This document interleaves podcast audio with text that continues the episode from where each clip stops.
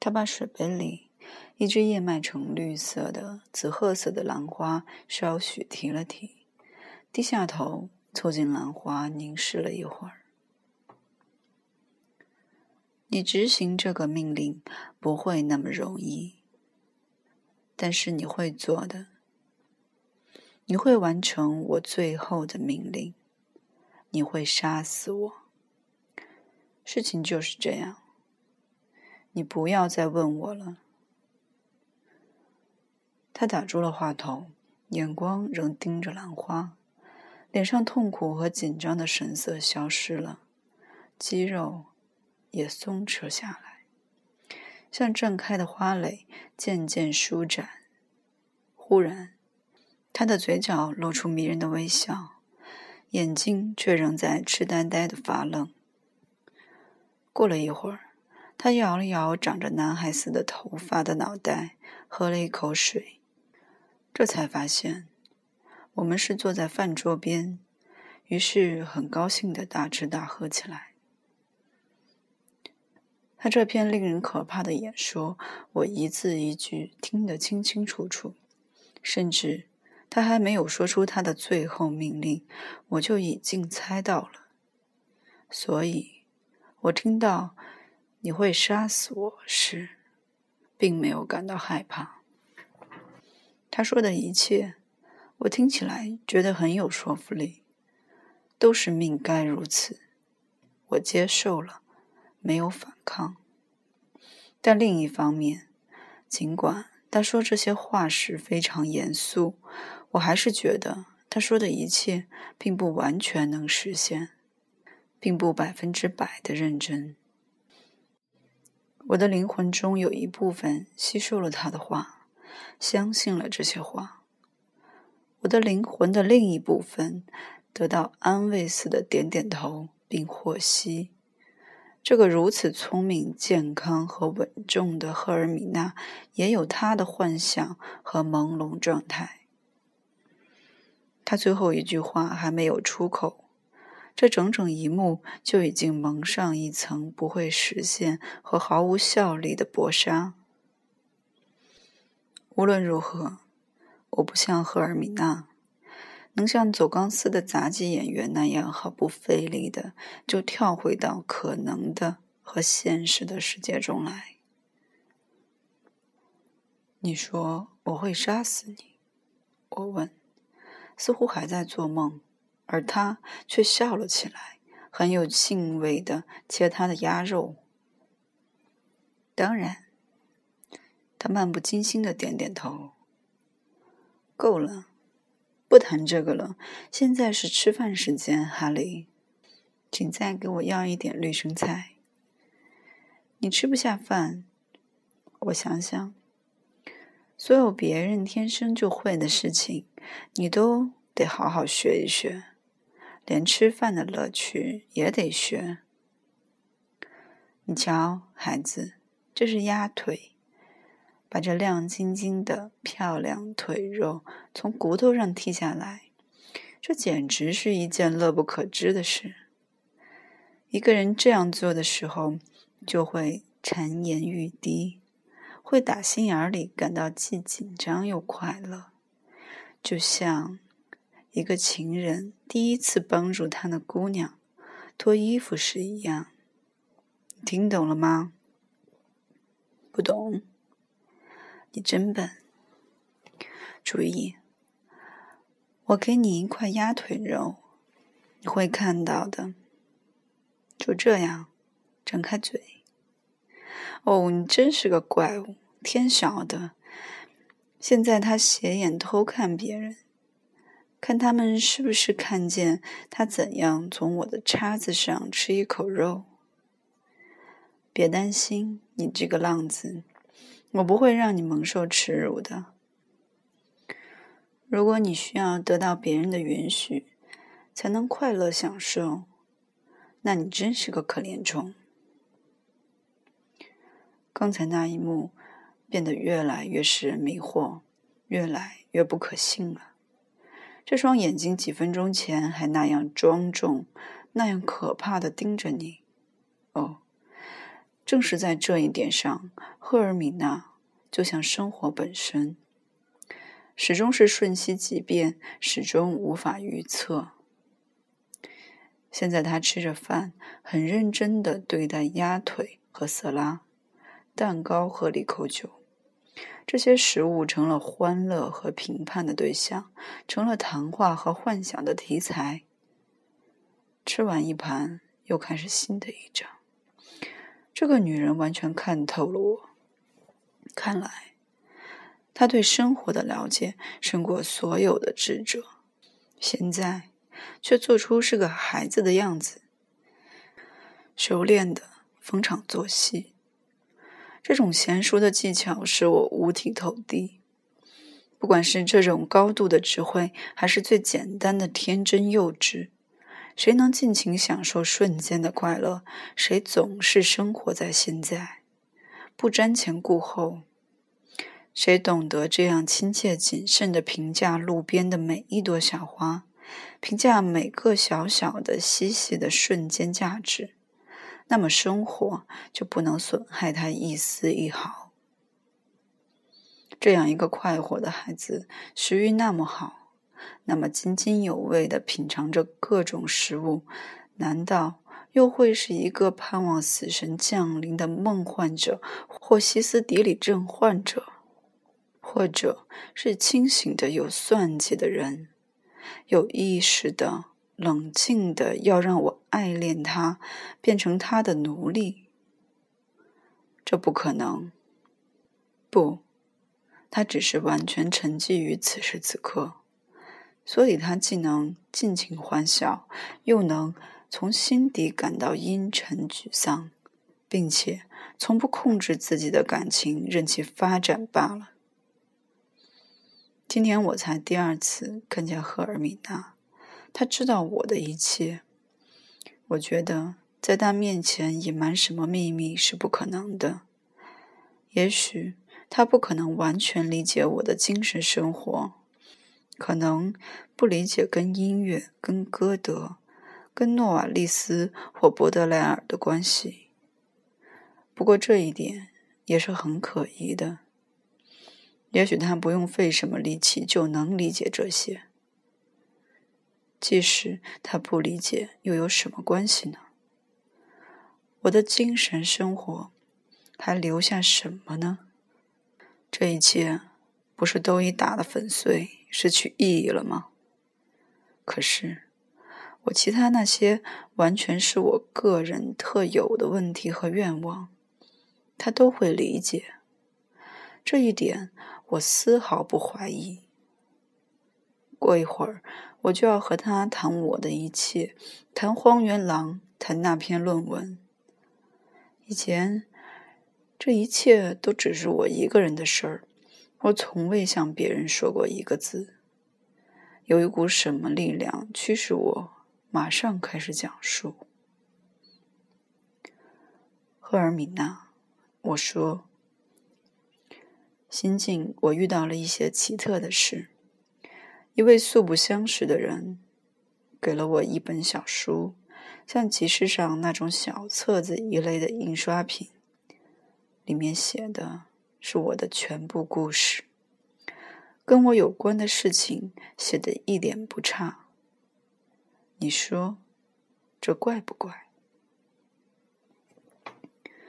这本小册子叫什么名字？他顺口问道。书名叫《论荒原狼》。哦，荒原狼太好了！荒原狼就是你，你难道就是荒原狼？是的，我是荒原狼，我就是这样一只荒原狼，一半是人，一半是狼。也许这只是我的幻想。他没有回答，他探寻似的注视着我的眼睛，盯着我的手。过了一会儿，他的眼睛里和脸上又露出先前那种深切严肃的神情和阴郁的热情。我相信我已猜出了他此时的思想。我是否具有足够的狼性去执行他最后的命令？这当然只是你的幻想。他说，又开始变得爽朗起来。或者，如果你愿意的话，也可说是失意。不过这话也有些道理。今天你不是狼，可是那天，你走进饭店时，好像从月亮掉下来似的。你身上还真有点兽性。我喜欢你的，正是这点兽性。他突然想起什么，停顿了一会儿，接着又吃惊地说：“这话真难听，什么野兽猛兽的，不应该这样谈论动物。动物常常很可怕，可是它们比人还真诚。真诚是什么意思？”你指的是什么？你倒仔细看看动物，一只猫，一只狗，一只鸟都行，或者动物园里哪个庞然大物，如美洲狮或长颈鹿，你一定会看到，它们一个个都那样自然，没有一个动物发窘，他们都不会手足无措。他们不想奉承你，吸引你；他们不做戏，他们显露的是本来面貌，就像草木山石、日月星辰。你懂吗？我懂。动物大多数是悲伤的，他继续说。当一个人并不是由于牙痛或丢了钱。而是因为他忽然在某个小时里感到这一切是怎么回事，整个人生是怎么回事而悲伤时，那么他是真正的悲伤。这时他与动物就有些相似之处。这时他样子悲伤，却比以往更真诚、更美。事情就是这样。我初次见到你时，荒原狼，你就是这个样子。那么，赫尔米娜，你对描写我的那本书怎么想？啊，你知道，我不喜欢老是思考。我们下一次再谈它。你可以把书给我看看。不，等一等。我什么时候又有兴趣读点什么时，你再给我一本你自己写的书。他请我给他叫咖啡，一会儿又显出精神恍惚、心不在焉的样子，一会儿又忽的神采焕发起来，似乎在苦苦思索得到了些什么结果。“Hello！” 他高兴的喊道。我现在想起来了，想起什么了？胡布舞的事。这些时间我都在想这件事。好啦，告诉我，你有没有一间我们可以跳一小时舞的房间？房间小没有关系，只要楼下没有住人就行。否则我们在上面跳的地板嘎吱嘎吱响，他就会上来吵架。那很好，很好。这样你可以在家里学跳舞。是的，我怯生生地说，在家里学更好。不过我想还得要有音乐。当然需要音乐。你听着，音乐你可以搞些，花的钱顶不过请教员教你跳舞时的学费。学费你省下了，我自己当教员，这样我们什么时候跳舞都有音乐。留声机留在我们这里。留声机？是呀，你买这样一个小机器，再买几张舞曲唱片。太好了，我喊道：“你真的会教我跳舞？我送你留声机做酬劳，同意吗？”这话我说的很爽快，但并不是心里话。我很难想象，在我那堆满书籍的工作室里，怎么能放上这样一个我一点不喜欢的机器。对跳舞，我也有很多不同的看法。我曾想过，我偶尔也可以试着跳一跳，虽然我坚信我已经太老了，骨头也硬了，学不会了。而现在，一步接一步，事情来得太快、太猛烈了。我是个年老、爱挑剔的音乐行家，我不喜欢留声机、爵士乐，不喜欢现代舞曲。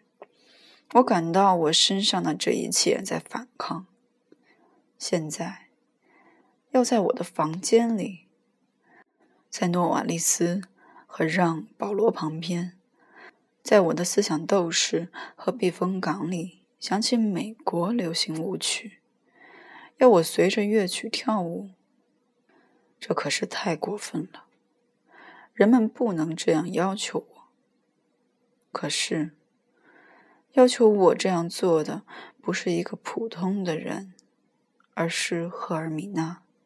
他有权命令我，我服从他。我当然服从。第二天下午，我们在一家咖啡馆会面。我去的时候，赫尔米娜已经坐在那里喝着茶，微笑着让我看一张报纸。他在那张报纸上发现了我的名字。那是我家乡出的一张反动的煽动性报纸，经常发表诽谤性的文章攻击我。在战争期间，我是反战的；战后，我曾著文提醒人们要冷静、忍耐，要有人性，要进行自我批评。我反对日益猖獗起来的国家主义的煽动。现在，有人又在报上攻击我了，文章写得很蹩脚。一半是编辑自己写的，一半是从接近他的观点的报章杂志上的许多类似文章中抄袭拼凑来的。